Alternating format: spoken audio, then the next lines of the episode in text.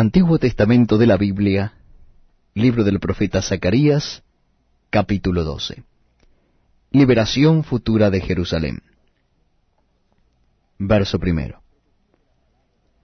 Profecía de la palabra de Jehová acerca de Israel.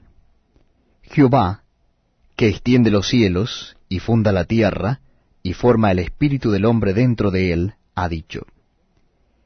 He aquí yo pongo a Jerusalén por copa, que hará temblar a todos los pueblos de alrededor contra Judá, en el sitio contra Jerusalén. Y en aquel día yo pondré a Jerusalén por piedra pesada a todos los pueblos.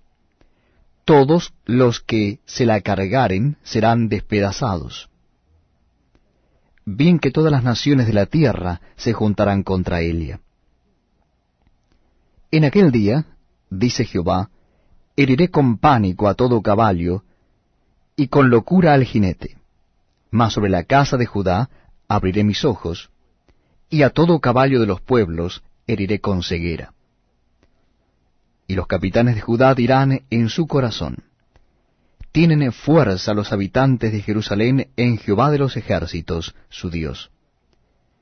En aquel día pondré a los capitanes de Judá como brasero de fuego entre leña, y como antorcha ardiendo entre gavillas y consumirán a diestra y a siniestra a todos los pueblos de alrededor. Y Jerusalén será otra vez habitada en su lugar, en Jerusalén.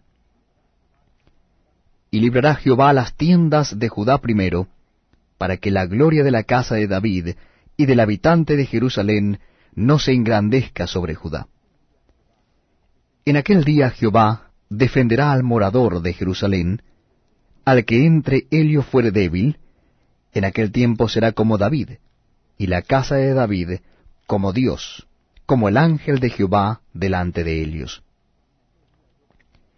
Y en aquel día yo procuraré destruir a todas las naciones que vinieren contra Jerusalén, y derramaré sobre la casa de David y sobre los moradores de Jerusalén espíritu de gracia y de oración. Y mirarán a mí, a quien traspasaron, y llorarán como se llora por hijo unigénito, afligiéndose por él como quien se aflige por el primogénito.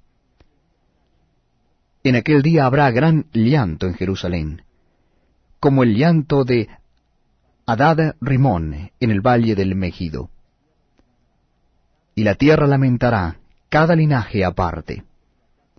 Los descendientes de la casa de David por sí, y sus mujeres por sí, los descendientes de la casa de Natán por sí, y sus mujeres por sí, los descendientes de la casa de Leví por sí, y sus mujeres por sí, los descendientes de Simei por sí,